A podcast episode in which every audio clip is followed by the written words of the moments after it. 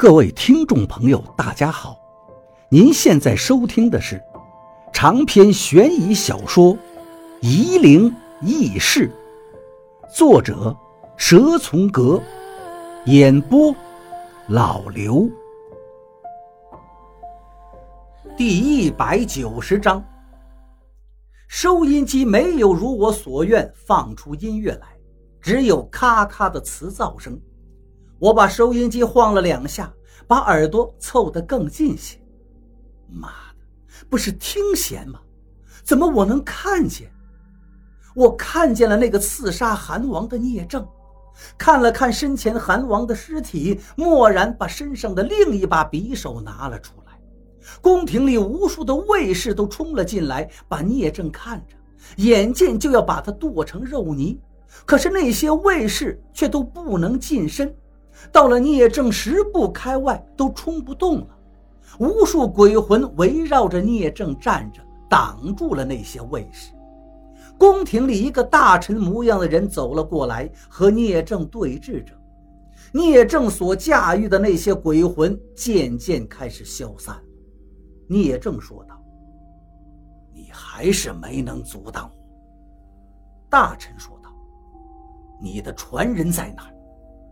聂政对大臣说：“他会找你，你也永远不会知道我的身份。”聂政慢慢的用匕首开始割自己的脸皮，一边动手一边对大臣说道：“你多次阻挠我报仇，我这一派不会与你甘休的。”大臣说道：“好，我等着。”聂政开始斩断自己的胳膊。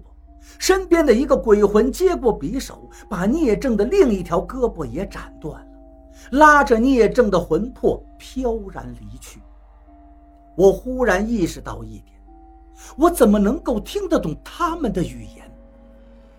他们可是两千年之前的古人呐！我突然明白了，他们其实并没有说话，他们交流的方式就是我所具备的能力。不需要语言来表达自己的意图，就像我和金仲之间一样。怪不得赵一二和王八永远都学不会听弦。我又看到陈平追随刘季了，虽然和张良一样都是道家，但陈平却从不和张良交善。乱世之中，两个人都勉力辅佐刘季，互不争斗。可是，在吕后当权后，陈平一而再、再而三地为难张良，他想借吕后之手除掉张良。张良辟谷，吕后却强令张良饮食。张良一派示威，陈平独掌朝政，诡道之盛莫过于此。但最后，诡道渐渐泯于民间了，而道教在数百年后横空出世，诡道如同一个幽灵。两千年来游离于道教之外，长时间默默无闻，但每隔乱世，就有鬼道门人跳江出来。我一直想知道的东西，现在都明白。我心情说不出的怪异，拿着收音机回到房间睡觉。可是睡了一会儿，就听到隔壁房里又咚咚的响起来。赵一二到底在干什么呀？听声音好像是在屋里钉钉子，这大半夜的他钉什么钉子啊？接着又是拖动家具的声音，那些腐朽的木头在地上咯吱吱地摩擦着，听得我是心烦意乱。我知道这些声音不是赵一二弄出来的，我现在很想知道，到底是什么人在缠着他。我突然想起了金炫子对我说的话：“听弦也是算术，并且是通音的算术。”我又打开了收音机，一听到收音机里的琴声，我的脑海里就忍不住计算起水分来。我从床上跳起来，跑到了赵一二的房间，看着我计算出来的方位，手一指：“是不是你？”那个黑影。终于显出了形状，他放下赵一二，看着我，嘴里阴恻恻地笑着。我明白他的心思，他不会善罢甘休，他甚至在威胁我。琴声变了个调子，我瞬间明白了，这个黑影下一个方位会走到我前方两丈四尺的地方。我能算到他下一步到那，那对付他岂不是容易多了？我眼睛看着他将要走到的地方，心里想着该用个什么方法烧死他。他看见我的目光所在，警觉了，站着不动了。师傅竟这么对我！我听见了黑影的怨念，我头有点发昏。他在说什么？师傅？我的听弦的入门本事是金炫子教的，他是金炫子的徒弟吗？他走了。赵一二的身上现在是一个一个的窟窿，但是并没有流血。是，都不是用阳间的利刃敲出来的伤口，怎么能够流血呢？我把昏厥过去的赵一二扶着坐起来，找出玉山和尚留下的药丸，又给他服了一颗。赵一二半晌才缓过气来。他缠您多久了？我问道。从神农架就开始了。赵一二说道。他一直在等着我，等着我散功，等着我失魂。他怕王八，我说道，所以在木鱼的时候他就跑了。唉，王抱阳奈何不了他。赵一二说道：“我懂了，他怕的是老严。王八对自己太有信心了。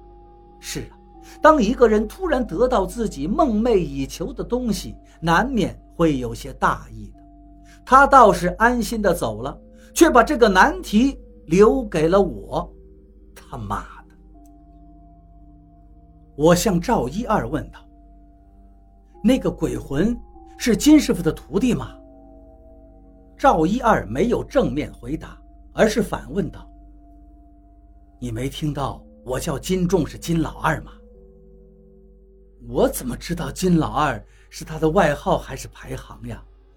我委屈的说道：“他姓楚，是我师兄的大徒弟，我们都叫他楚大。”赵一二说道：“九三年我刚出道，看不惯他的作为。”就骗了师兄的名灵，把他给惩治了。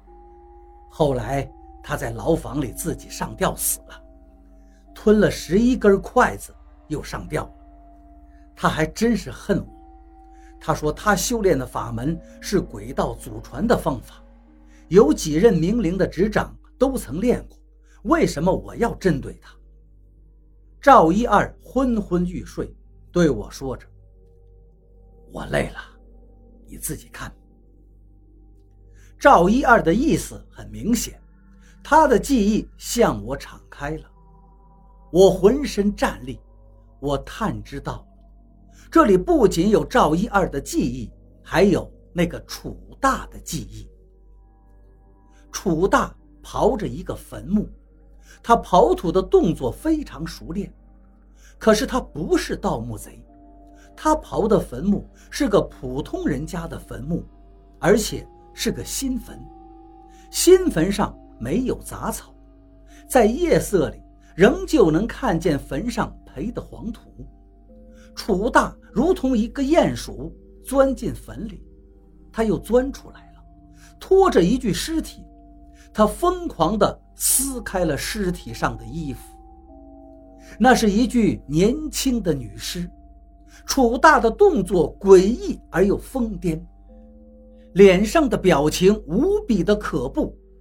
天上雷声隆隆，从远处传了过来。